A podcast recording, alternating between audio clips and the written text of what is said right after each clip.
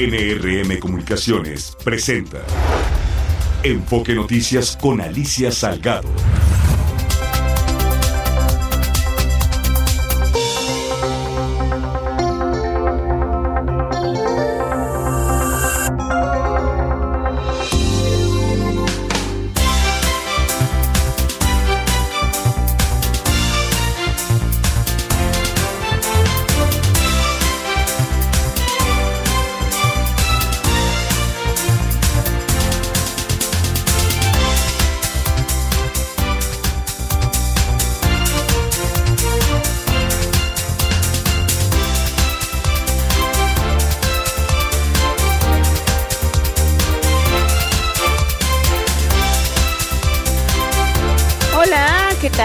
Estás? Qué gusto de saludarte de nueva cuenta este martes 30 de enero del 2024.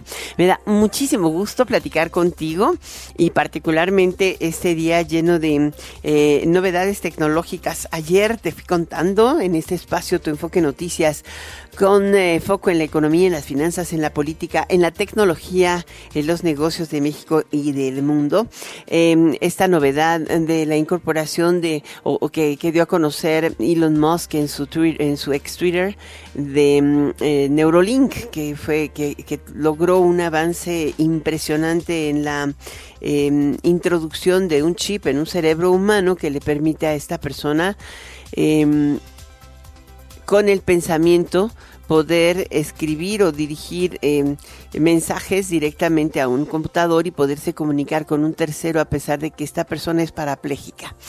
Bueno, pues la verdad es que esta novedad ha generado en el mundo entero toda una expectativa porque realmente la comunicación cerebral o sea, sobre todo para las personas que pierden todas las capacidades motrices y de, agua, de habla, eh, porque permitirían dar a conocer lo que sienten, cómo lo sienten, dónde pueden atenderlos, inclusive si les duele, no les duele, que es uno de los temas más fuertes que ha tenido eh, o que tiene este em, esta confrontación entre la demanda que muchos de estas personas que se encuentran en situación así tienen de ya termina con mi vida, muchas ocasiones, el sufrimiento que tienen las familias por no encontrar una salida y el remordimiento permanente por la situación en que se encuentran. Bueno, lo cierto es que el chip también puede aprender cuando tienes em, bueno, se, se, están analizando alternativas y las estaba revisando hoy. Eh, para el e-learning. Hay veces que no sé si te pasa que tienes una dificultad espantosa para hablar en un idioma cualquiera. Bueno, pues esta, este chip introducido puede facilitar a un cerebro humano las capacidades de racionamiento de una, de una computadora en un momento. O sea, alguien que no le gusta las matemáticas o que no puede, tienen esa capacidad de razonamiento podría llegar a desarrollarla con un chip. Bueno, para mí esto ya es un tema de ética, de bioética, de filosofía. Está interesantísimo, ¿no crees tú? Con esto arrancamos Enfoque Noticias esta tarde. Hoy se dio a conocer en la Secretaría de Hacienda y Crédito Público el informe de finanzas y deuda pública del cierre de este del 2023. Y pues ahí el documento indica que gastos e ingresos del sector público se encontraron por debajo de lo previsto por em, la Secretaría a inicios del 2023. se gastó menos de lo que se previó, un, un subejercicio de 138.866.7 millones de pesos a lo largo del año. Eh, que está recargado en todos los ramos generales y también en petróleos mexicanos, mientras que aumentó el gasto en secretarías bajo control del Ejecutivo. Esto lo reporta la dependencia.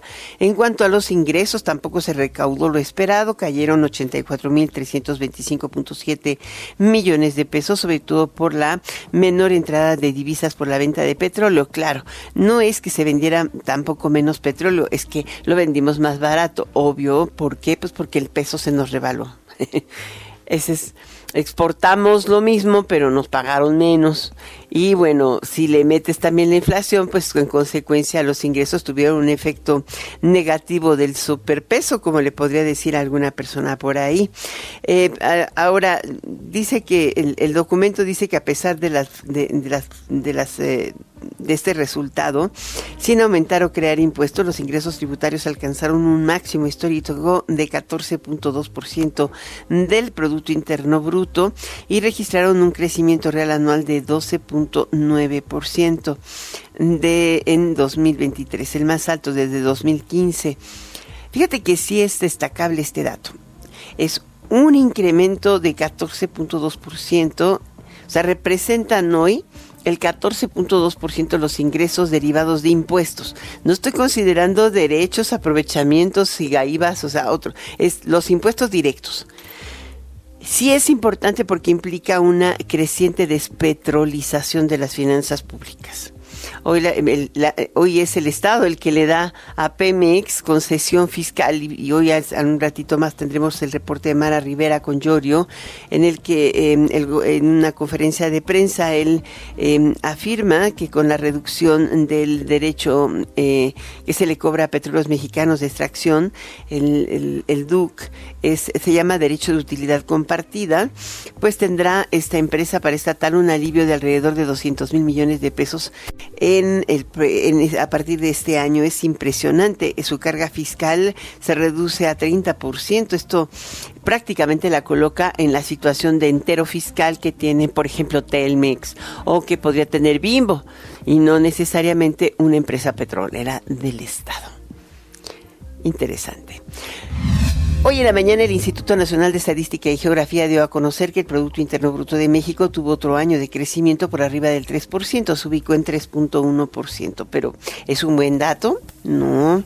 Em, te voy a decir que mm, hay algo que, que, a veces a nosotros se nos va en el, en el, en el, el dato duro que te presenta el INEGI, pero en realidad tuvimos un trimestre, un tercer trimestre muy malo, porque en eh, la economía entre octubre y diciembre apenas creció 0.1%. El trimestre anterior estaba creciendo en torno al 0 al 0.3, o sea, creció una tercera parte y además creciendo y decreciendo y decreciendo desde el mes de septiembre, octubre, noviembre y diciembre. Y ahora en lo que va de enero vamos a ver qué pasa, pero en los oportunos estás viendo una disminución. Este es uno de los puntos relevantes. Recordemos que la estimación de la Secretaría de Hacienda era de un rango de entre 2.5 y 3.5 y para el Banco de México era de 3.3% puntual en la última de las expectativas, o sea, de los ajustes de expectativa. En el caso de Hacienda puntual era del 3%, de ahí que prácticamente y te diré que Banjico como Hacienda son los que más le atinaron. Los analistas privados, pues no, ningún banco le atinó. Esa es una realidad. Creo que no tienen toda la, información oportuna que pueden llegar a tener estas dependencias en materia, eh, lo, que le llaman nowcasting, que toman todos los datos de alta frecuencia. Pues ya te imaginas si Bancomer tuviera la información del SAT. no, sería diferente. Pues sí, claro, pues hay que aprovechar la data. De acuerdo con la estimación oportuna del PIB, eh, en el 2023 nuestro país creció a 3.1% a tasa anual. Vamos contigo, Mara Rivera. Alicia, auditorio de Enfoque Noticias. Bueno, aunque la economía mexicana dio muestras de debilidad al reportar apenas un crecimiento de 0.1% en el cuarto trimestre de 2023, Mantiene la Secretaría de Hacienda su expectativa para este año de un Producto Interno Bruto de entre 2.5 y 3.5%. El subsecretario de Hacienda, Gabriel Llorio, informó que el 2023 fue positivo para la economía mexicana con un aumento en el empleo, una disminución en la informalidad laboral y un mínimo histórico de desempleo de 2.8%, el más bajo desde que inició la encuesta nacional de ocupación y empleo y la metodología en 2005. Y para este año anticipa que la economía mexicana crecerá entre 2.5 y 3.5% anual, lo que representaría cuatro años consecutivos de crecimiento por encima de la media histórica, una tendencia no observada en los últimos 27 años. Escuchemos. De hecho, en el marco macroeconómico 2023, de manera puntual, lo que estimábamos era que el crecimiento fuera 3.2, pues quedan 3.1. Eso es gracias a que Rodrigo, ahí sus modelos y el equipo que está aquí le casi latinan, le fallaron por punto uno. En algún momento sí habíamos visto una aceleración del crecimiento que que tal vez nos permitía intuir que podría llegar hasta 3.5, inclusive el rango superior de algunas casas especialistas lo veían también en 3.5, pero bueno, el INEGI ya ha dado a conocer la, la información es 3.1, esto no cambia de ninguna manera obviamente ya el cierre de 2023, pero tampoco afecta la base nominal con la cual hemos formulado el presupuesto 2024. Entonces nuestro marco macroeconómico se mantiene, todavía seguimos observando un crecimiento de 2.5 y 3.5 para el 2024. Al detallar el reporte sobre la situación económica y las finanzas públicas, el subsecretario de Hacienda, Gabriel Llorio, también señaló que el sector financiero tuvo resultados positivos con un peso mexicano fuerte, apreciado un 15% frente al dólar, mostrándose como una de las divisas más fuertes en comparación con otras economías emergentes y un mercado de valores en crecimiento. También por su parte, Alejandra Casiñares, titular de la Unidad de Política y Control Presupuestario de Hacienda, advirtió que los recursos que se han autorizado desde un programa que existe en el presupuesto de ingresos de la Federación está destinado exclusivamente para la atención de los desastres naturales, pues ha permitido comprar aguas, despensas, dar a la gente raciones calientes de comida, incluso adquisición de enseres, esto para enfrentar la secuela, los efectos de Otis, el huracán que pasó por Guerrero. Escuchemos. Entonces, realmente a la fecha, desde octubre eh, del año pasado a la fecha, se han atendido todas las solicitudes que se han recibido.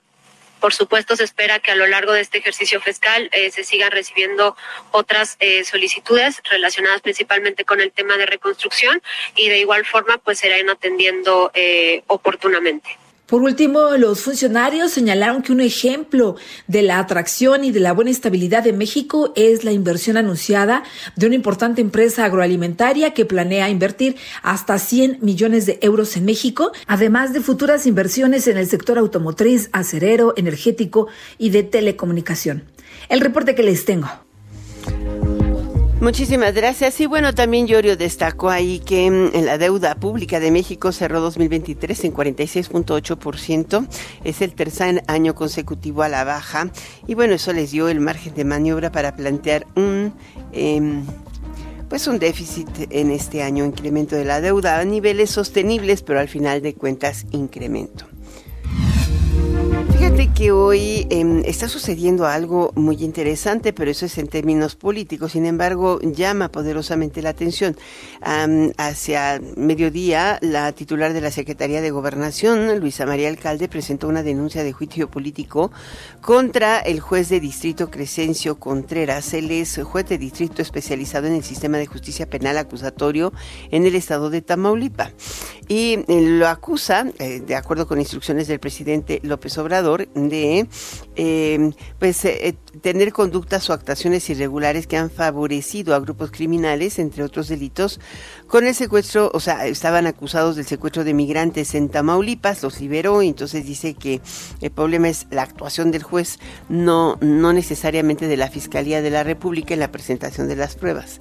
Eh, el tema es que llama mucho la atención que se esté pidiendo juicio político, también lo van a hacer en el Senado de la República, ahí pues los, eh, los presidentes, los coordinadores de Morena muy pegaditos a la secretaria, eh, porque dice que sus determinaciones no están apegadas a los principios constitucionales y legales.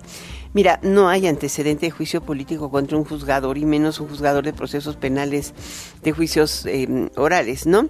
Eh, pero eh, lo que sí puede ser es que hay que distinguir el juicio político para inhabilitar y el juicio de procedencia para el fuero. Aquí no se está buscando la inhabilitación del, del juez, no tiene fuero el juez. Eh, pero podrían haber recurrido de manera normal y racional. La Secretaría de, la Secretaría de Gobernación puede haber interpuesto la queja en la Comisión de Disciplina del Consejo de la Judicatura Federal. Esa es la instancia jurisdiccional clara de respeto a los poderes para que ese juez pueda hacer su actuación revisada y sancionado e eventualmente separado del cargo e inclusive acusado de corrupción.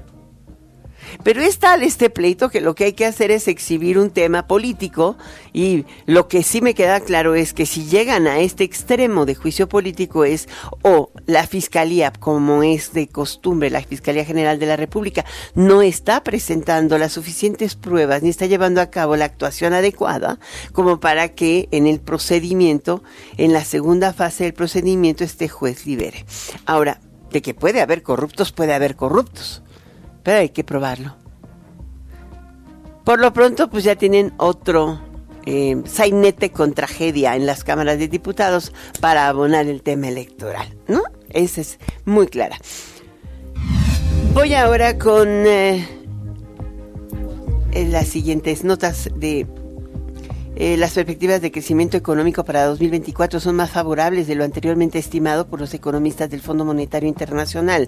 Eh, la economía global lograría crecer 3.1% en este 2024 a pesar de pues un menor crecimiento en Europa, Estados Unidos y sobre todo en China, está previendo el Fondo Monetario Internacional en su reporte de actualización de perspectivas al mes de enero de este año.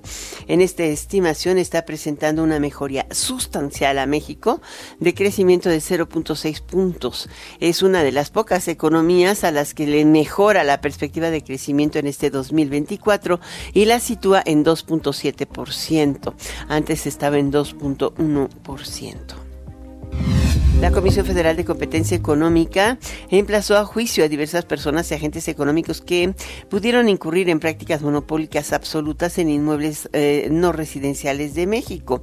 La COFESE dijo que halló elementos de un posible acuerdo para manipular los precios de arrendamientos en espacios inmobiliarios no residenciales. La gran mayoría de los comercios en México establecen sus tiendas en inmuebles no residenciales que rentan dependiendo de sus necesidades. De esta forma pueden ofrecer sus bienes y servicios a personas en diferentes zonas y competir por la preferencia de los consumidores. ¿Sabes qué? Pues es que se han ido conjuntando pues empresas importantes en las fibras inmobiliarias.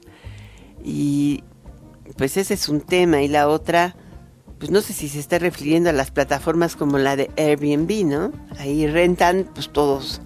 Em, creo que está refiriéndose a la concentración de, rentas de oficina. Y pues ahí eh, hay dos fibras que concentran alrededor del 87% del mercado en algunas zonas urbanas.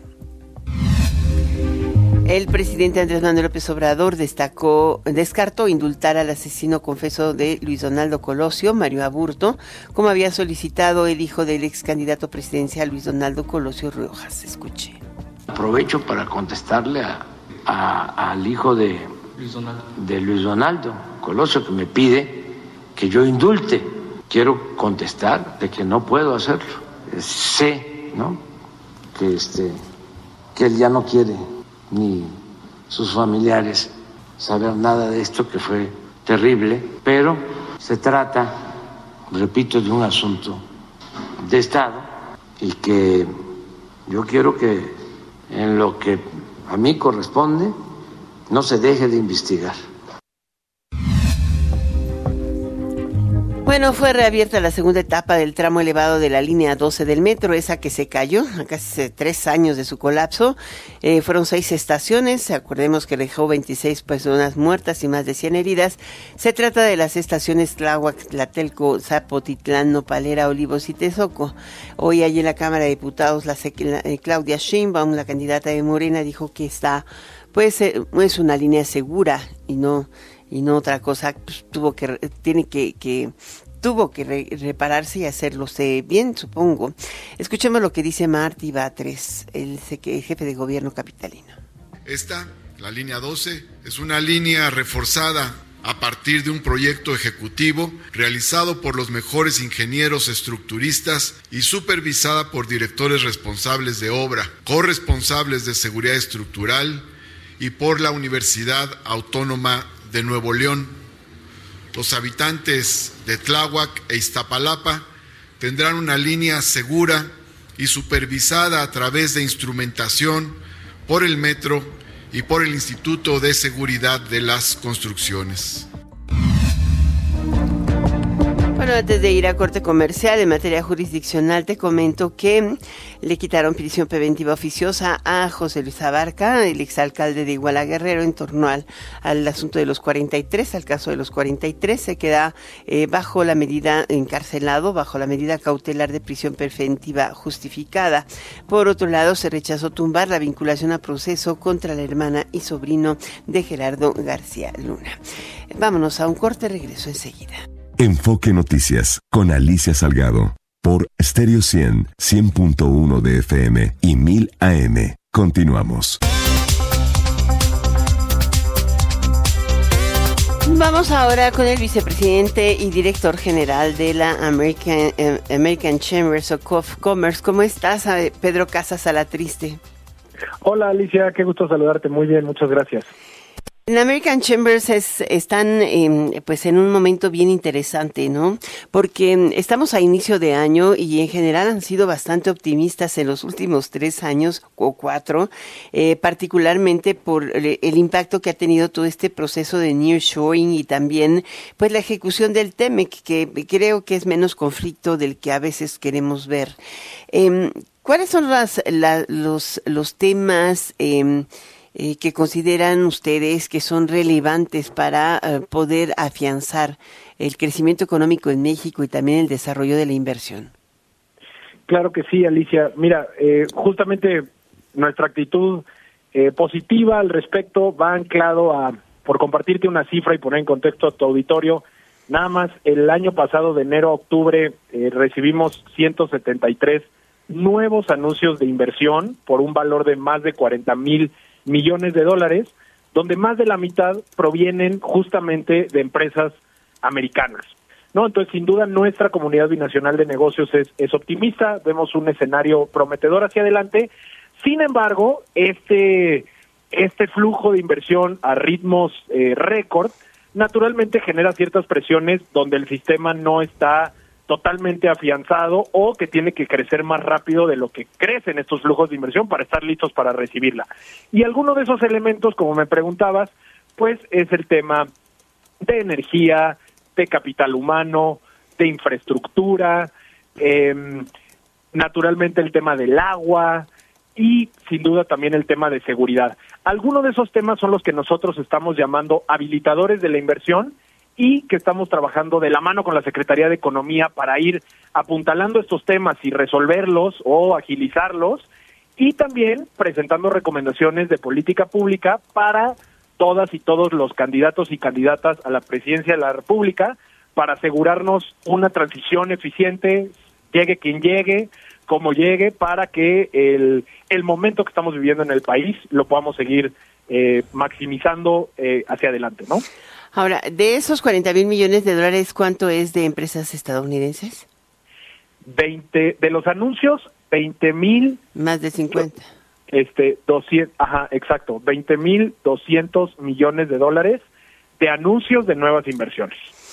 Ahora, ahí, eh, cuando uno piensa en Estados Unidos, ¿qué es lo que más está favoreciendo eh, la, la, pues yo creo que es persistente inversión Em, es nuestro principal socio comercial y también de inversión, es el principal generador de empleo fuera de otros países en México. ¿Cómo, eh, ¿Cómo lo podemos asimilar esto? Porque muchas veces vemos a las empresas estadounidenses como si fuera, o, solamente nos vamos por la grilla de los congresos en momentos electorales y mm, de algunos grupos que, que hablan de terminar con el Tratado de Libre Comercio o de modificarlo o de erigir barreras comerciales. ¿Crees que esto es real? O sea, ¿qué explica que tengamos el primer lugar en exportaciones de México a Estados Unidos? Sí, hay un, hay un montón de, factores y podría aquí quedarme una hora platicándote muchos de ellos. Eh, yo te diría básicamente dos. Uno es la, la firma, la renegociación del TEMEC y su implementación. Sin duda da una certeza jurídica, tranquilidad a los mercados y se entiende que vamos juntos como región en el, en el crecimiento del comercio en años por venir.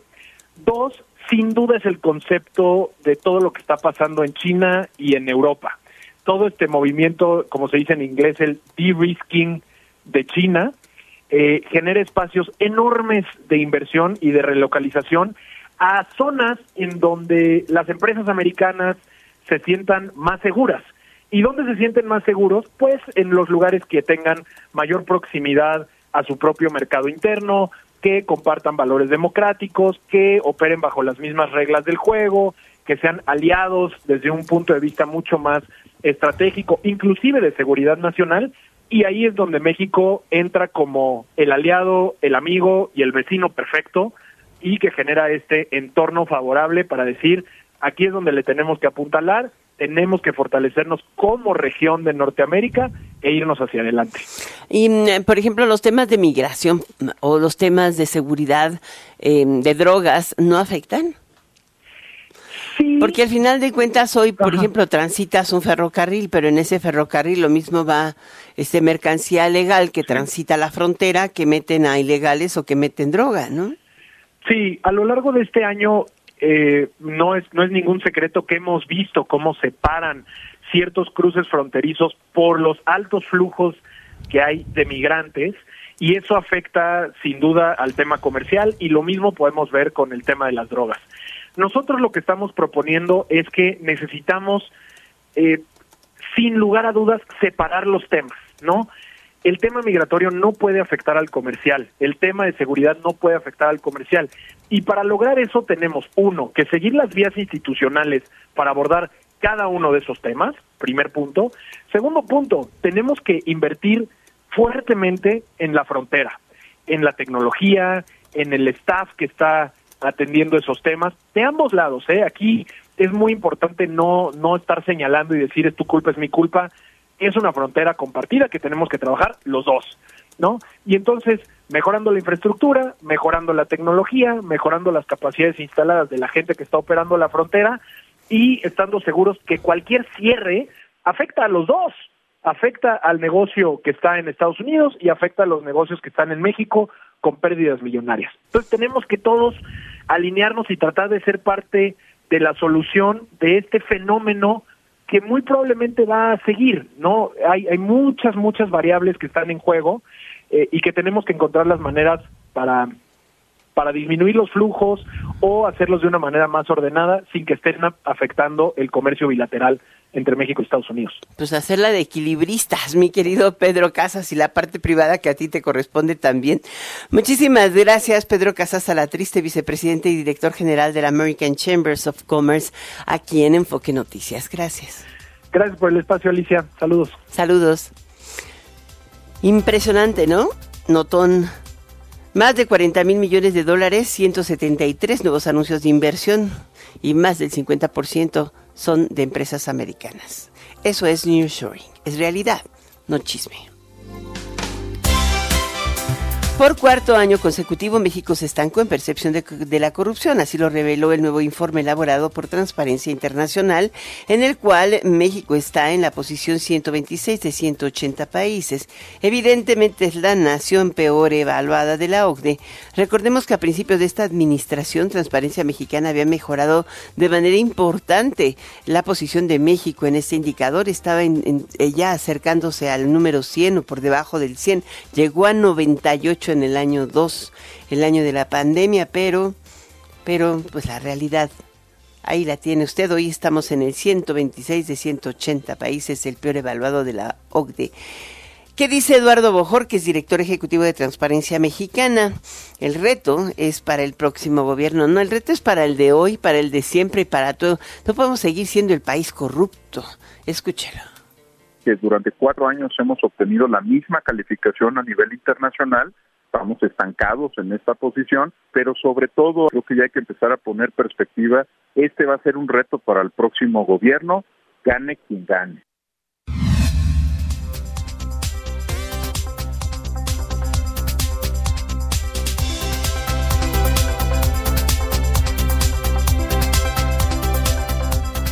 Bueno, hoy dio resultados BBVA Bancomer, dio a conocer la información. Aquí tenemos todo el reporte con Ernesto Gloria. Alicia Auditorio de Enfoque Noticias, al presentar sus resultados al cierre del 2023 y reportar un año histórico en su cartera de crédito de 160 millones de pesos para alcanzar un saldo total de 1.6 billones de pesos, BBVA México señaló que observa un panorama positivo para el 2024. Eduardo Osuna, director general de la institución, afirmó que la inversión privada ligada a un consumo interno fortalecido serán los impulsores del crecimiento.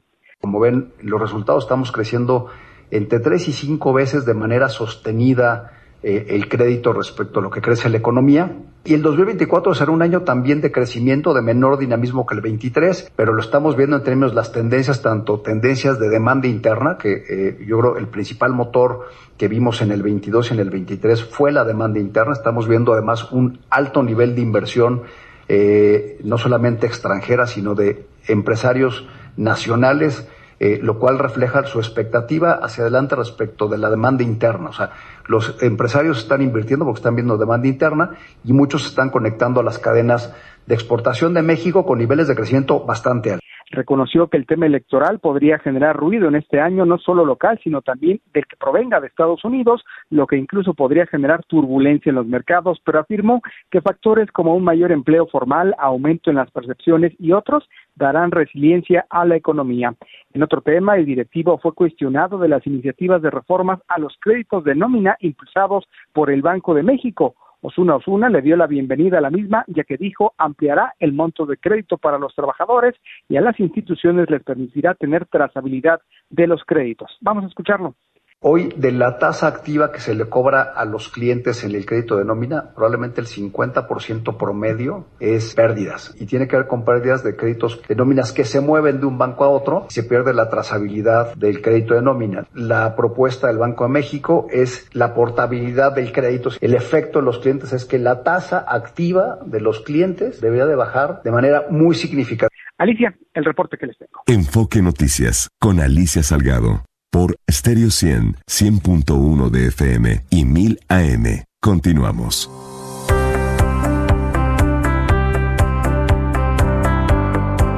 Vamos contigo, Martín Carmona, y el cierre de mercados. Alicia, auditorio de Enfoque Noticias, tenemos el cierre de mercados. Hoy la Bolsa Mexicana de Valores acumuló su segunda jornada consecutiva de ganancias, 330.70 puntos arriba, el 0.58% más, 57.506.43 unidades, su principal indicador. En los Estados Unidos, resultados mixtos por una parte, el Dow Jones avanzó 0.35% y el Nasdaq perdió el 0.76%. En cuanto al precio del dólar, hoy bajó hasta 6 centavos al mayoreo, cerró en 17.14. El dólar fix que reporta el Banco de México 17.19. En bancos y casas de cambio hasta 17.60 en promedio a la venta y el euro en 18 pesos con 70 centavos. Los precios del petróleo subieron hasta un dólar. El europeo ya está en 82 dólares y medio. El de los Estados Unidos 77 dólares con 80 centavos y la mezcla mexicana de exportación sobre los 73 dólares cada barril. Hasta aquí el cierre de mercados.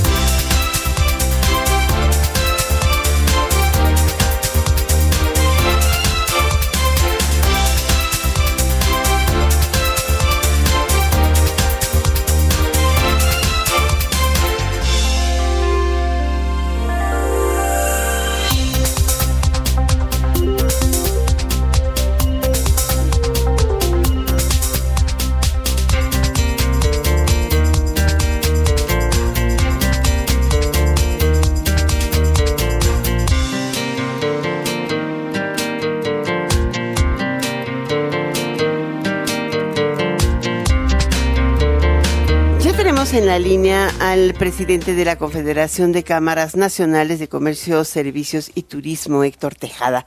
¿Cómo estás, Héctor? Qué gusto. Vienes regresando de Madrid. Ahorita ya, Alicia, así es, regresando de Madrid. Qué gusto saludarte ahorita en Acapulco.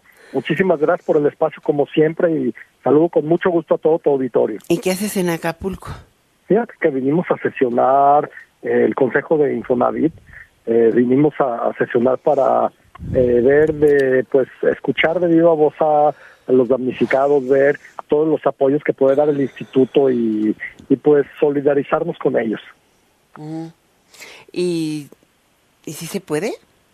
Pues vamos a hacer todo lo que se pueda. Yo digo que todo pues se no puede. tienen muchas. Es un tema de este, voluntad, es un tema de voluntad y de ver el cómo sí. Porque eh, creo que en, en Acapulco el Infonavit tiene desde hace mucho tiempo como eh, eh, poca asignación de vivienda, ¿no? Pero de todos modos hay, hay, hay personas que tienen que, que tienen sus créditos, sea poco, sea mucho, pues una familia es su 100%, imagínate, Alicia, imagínate una familia que le llegó el huracán y que le y que la dejó totalmente sin eh, sin vivienda, entonces se van a asignar, eh, bueno, mañana vamos a ver la forma de ver eh, algunas autorizaciones de apoyos para los damnificados, para las familias que todavía tienen sus créditos vige- vigentes que se vieron afectados por este fenómeno natural. Impro- importante, ¿no? Ahora, ¿qué tal te fue allá en España?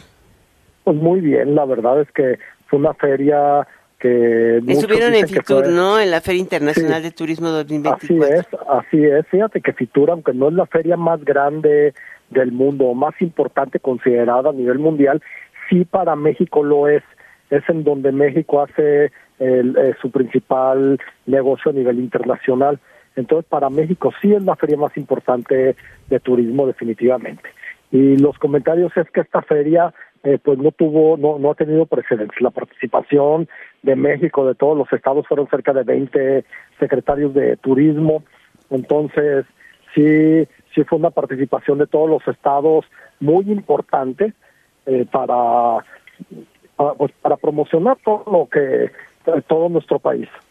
Y lo bueno es que no tuvieron mal tiempo, ¿no? El año pasado estaba aquello helando y con nieve y hoy no. No, hombre, ahora parecía primavera, de verdad que un tiempo un tiempo espectacular, pero mira, lo más importante al final de cuentas es que eh, fue- hubo muchísimas operaciones, la, eh, la presentación de México para mí estuvo muy buena, eh, la cantidad de, de, de, de- de negocio que se hizo, la cantidad de visitas, de citas, de citas de negocio, lo que nos reportan es que eh, rompió muchos de los récords, entonces pues yo creo que fueron resultados muy positivos los que los que se obtuvieron. Y como ya lo sabes eh, se da el anuncio en donde México va a ser el país invitado para la siguiente para la siguiente FITUR para 2025 Eso es increíble, ¿no? Así, pues es, una forma de posicionar a México en el mundo, de, de que el mundo voltee a ver a, a México como el país invitado, como el país en colab- que en colaboración hace la FITUR, la Feria Internacional de Turismo en España. Según la Secretaría de Turismo, eh, eh, creo que esta es la, la parte más interesante, fueron, eh, como tú dices, delegados de, to- de prácticamente todos los estados del país que tienen actividad turística, los que forman parte del, del Consejo Turístico, pero también se anunció la realización de un Congreso Internacional de Turismo en México. Sí, así es. Fíjate que nosotros lo estamos, eh, lo estamos organizando, estamos viendo la colaboración de todos los estados para realizar este congreso, este congreso en donde se, en donde se vea cómo vamos a ofertar el país, pero con responsabilidad, con necesitamos buscar y seguir fomentando el, eh, el turismo sostenible en nuestro país. Necesitamos ver las formas en, do, en turismo que está creciendo tanto en nuestro país, pero que, que, se, que se tengan los controles y todos los mecanismos para que este sea sostenible eh, totalmente. Quiero comentarte que me estuve con Armando Martínez, que él es el CEO de Iberol a nivel mundial, en donde estuvimos conversando acerca de todas las inversiones que vienen para nuestro país por parte de esta empresa, que es de las más grandes del mundo, para apoyar eh, a, pues a, a todas las, las, empresas que se dedican a la actividad turística. Iberdrola. Iberdrola, así es. Pero ella es energética, ¿no? Sí, es energética, sí, viendo energías limpias para precisamente para la oferta. El, turismo requiere de mucha energía, todos los hoteles, todos los restaurantes, todo lo que conlleva el turismo. Entonces, eh, Iberdrola está a favor de todas las energías verdes, todas las energías limpias que, a nivel mundial y entonces en México le va a poner eh, muchísima inversión, va, a tener muchísima inversión para para toda todo este este tipo de energías. Mm. Ahora, en, en, el caso de México, el Congreso, ¿dónde y cuándo? Fíjate que estamos viendo todo, estamos viendo en dónde. Eh, todavía será más o menos en septiembre, octubre. Todavía no tenemos una sede. Estamos platicando con los secretarios de turismo. Hoy la Confederación tiene una relación y también por el trabajo que han hecho en ACETUR, en la Asociación de Secretarios de Turismo a nivel nacional, en, donde a mí me impresiona la colaboración que existe entre todos los secretarios, no importa el partido que sea, la verdad es que Juan Enrique Suárez del Real, que es el presidente de ACETUR, ha hecho muy buen trabajo en toda esta en toda esta unión que ha hecho con los secretarios de turismo, independientemente del partido a que pertenezcan los estados y buscando por el bien de, México. Y él fue uno de los principales impulsores precisamente que, que México fuera el invitado a la, siguiente FITOR. Ahora, en, en, el caso de, del, comercio y del turismo, eh, ¿de qué manera se ha recuperado, eh, volvemos un poquito a Acapulco, eh, la, la capacidad de, de comercio en, en, en, este puerto, sobre todo porque la inflación ahí está disparadísima, ¿no? O sea, no hay ni siquiera materiales de construcción o de reconstrucción, podríamos decir, y los precios, cuando que hay, los precios son impresionantes y también hay poca mano de obra disponible. Sí, fíjate que aquí, aquí pues, yo creo que sí es importante resaltar la gran participación, digo, ahorita que hemos estado recurriendo hoteles, restaurantes, eh, eh, hemos visto la, eh, la actitud de las personas que verdaderamente están dispuestas a colaborar para la recuperación eh, más rápida de Acapulco. Obviamente, como tú lo dices, la escasez de materiales y sí tiene muchas limitantes, pero de alguna forma ellos también por por el tianguis que viene, por el por la convención bancaria que también viene Acapulco, están muy presionados, tanto gobierno como iniciativa privada, para tener lo más presentable posible Acapulco. Y yo soy un creyente, Alicia, de que esto que pasó en Acapulco, esto que lamentablemente pasó en Acapulco, va a servir para que Acapulco vuelva a brillar como, como brilló hace muchos años. Acapulco se recuperará y será hoy uno de los destinos más importantes, más bonitos en tema de infraestructura, que por esta lamentable situación que vivieron por el fenómeno natural, los obligó a, reconstruir Acapulco de una forma que yo creo que va a ser espectacular. Pues muchísimas gracias por esta entrevista, Héctor Tejada, presidente de la Confederación de Cámaras Nacionales de Comercio, Servicios y Turismo, por estar con nosotros en Enfoque Noticias. Estaremos súper pendientes de este Congreso y bueno, también yo creo que habrá relevo en la Cámara que tú encabezas, pero pues el turismo sigue para adelante, ¿no? Así es, el turismo debe de seguir para adelante. Nosotros eh, eh, somos pasajeros no solamente con las organizaciones, sino hasta en esta vida, pero el turismo tiene que el turismo tiene que seguir. Ya platicaré cerca también del Congreso de Nearshoring, que será en marzo en Aguascalientes, en donde estás cordialmente invitada, Alicia, para que nos acompañes, por favor, y, y, del, y, del, y del Congreso también de Turismo. Muy bien, muchas gracias, de verdad muchas gracias Héctor Tejada. Hablaremos antes porque viene el 14 de febrero y yo quiero que me cuentes del mercado del amor y la amistad.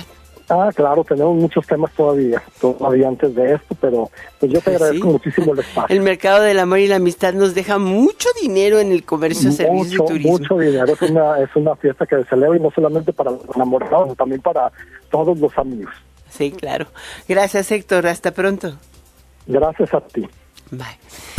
Y mira que no me voy muy lejos. El mercado del amor y la amistad en México está evaluado en cerca de 240 mil, eh, cerca de 240 millones de pesos solamente en la Ciudad de México. O sea, es la derrama de un día. Pero cuando lo vemos en, el, en términos de anuales, ese mercado vale poquito arriba de 7 mil millones de pesos. si consideras eh, flores, eh, tarjetas, pasajes, restaurantes, ropa, eh, joyas. Es, ese mercado es altísimo. Ya, ya, ya sé, me vas a decir, los mercados de las aplicaciones, no, ese es otro. Aunque según un estudio realizado por The Unit Intelligence, o sea, es el mercado de aplicaciones en búsqueda de relaciones de pareja, crece de manera notable cuando se acerca el 14 de febrero. ¿eh? Ya te contaremos detalles del mismo. Voy a un corte, regreso enseguida. Enfoque Noticias con Alicia Salgado por Stereo 100, 100.1 de FM y 1000 AM. Continuamos.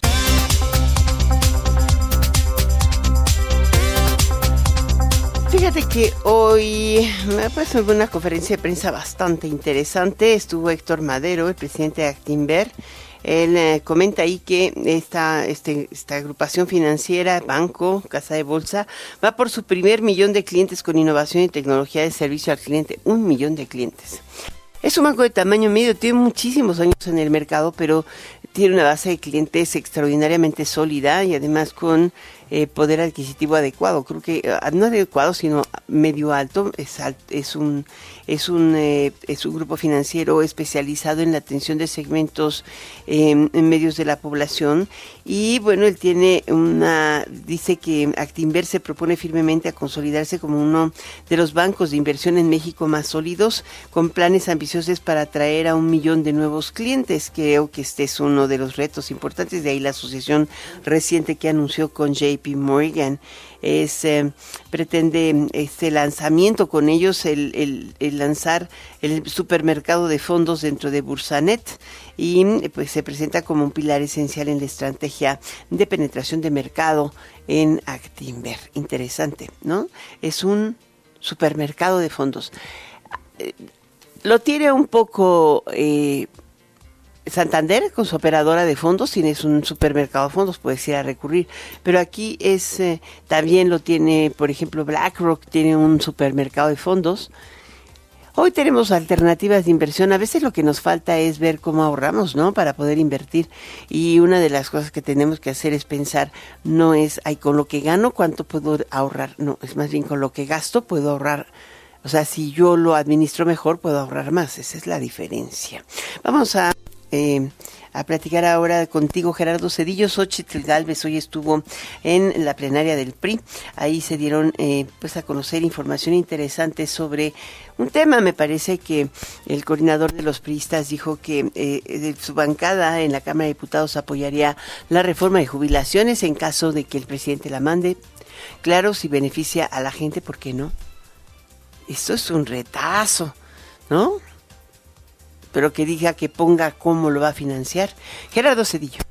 ¿Qué tal Alicia? Un saludo a ti al auditorio de Enfoque Noticias. Pues comentarte que hoy Xochitl Galvez dio su segunda conferencia mañanera, digamos, y bueno, pues ahí dijo que el presidente Andrés Manuel López Obrador pretende generar una caja china con la reapertura del caso Colosio para distraer nuevamente al pueblo de México de sus fracasos como gobierno. La precandidata presidencial de la oposición dijo que después de 30 años y de un caso juzgado, el presidente solo quiere generar distractores ante la ola de violencia en varios estados y la falta de medicamentos en otros. No, lo que dijo Xochitl. Me parece que es la caja china, ya la conocemos. El presidente es un maestro para salirse de los temas que le incomodan. Tuvimos un fin de semana muy violento, tanto en Baja California como en Chihuahua, en la parte de Ciudad Juárez entonces, pues él no quiere que se hable de los problemas del país, él lo que quiere es que se hable pues, de los problemas que él pone en la agenda y, insisto, 30 años después, eh, cosas que ya fueron juzgadas hoy, me parece que responden a la famosa caja china. Unos momentos más tarde se trasladó a la sede nacional del PRI, donde diputados y senadores de ese partido llevaron a cabo su reunión plenaria de cara al periodo ordinario de sesiones que inicia el primero de febrero. Ahí Xochitl Galvez hizo un llamado a los priistas a dejar de tener miedo, a salir a las calles y hacer trabajo político y, bueno, pues reconoció la valía de los priistas de esta manera. Escuchamos lo que dijo. Es tiempo de ser valientes, es tiempo de defender a la patria, es tiempo de recuperar esas causas de ese PRI revolucionario que yo conocí, de ese PRI que luchaba por las causas de los campesinos, por las causas de los indígenas, por las causas de los trabajadores, por las causas de las mujeres. Ustedes representan eso, de verdad créanselo. Los malos pristas ya se fueron. Se quedaron los que creen en México y yo les quiero decir, los necesito. Los necesito, los necesito en la calle. Necesito la experiencia y la fuerza de Alito, porque vaya que es un cabrón. Pero también necesitamos la sensibilidad de las mujeres. Yo estoy aquí encabezando un proyecto de donde se trata de construir un equipo. Un equipo. Tengan la certeza que cuando lleguemos al gobierno vamos a gobernar con las y los mejores. Xochitl Gálvez insistió que la inseguridad es la principal situación que hay que atender en el país y también el tema de corrupción. Insistió también en que ser amigo de los hijos del presidente es la cosa más maravillosa que le puede pasar a una persona por el tráfico de influencias que están llevando a cabo. El reporte que te tengo, Alicia. Muchísimas gracias, Gerardo Cedillo. Y bueno, ya no nos da tiempo de seguir con las otras partes de las campañas, porque ya se nos viene el tiempo encima. Pero bueno, mañana continuaremos aquí en tu Enfoque Noticias de la tardecita, del vespertino, claro está. Te invito a seguir con nosotros en Stereo 100 y Radio Min con Daniela Inurreta en Golden Hits. Yo soy Alicia Salgado, muy buenas noches. Recuerda que si quieres volver a oír esta emisión y también, ¿por qué no recomendarla? Bájala en Spotify. Solamente pon ahí en tu Spotify y le Enfoque Noticias con Alicia Salgado. Y aparezco todas las tardes a la hora que quieres, donde quieras, me puedes escuchar. Buenas noches.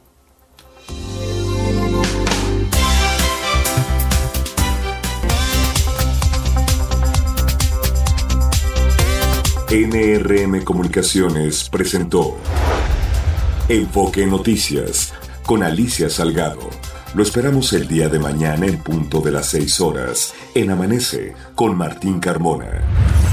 Claridad en información.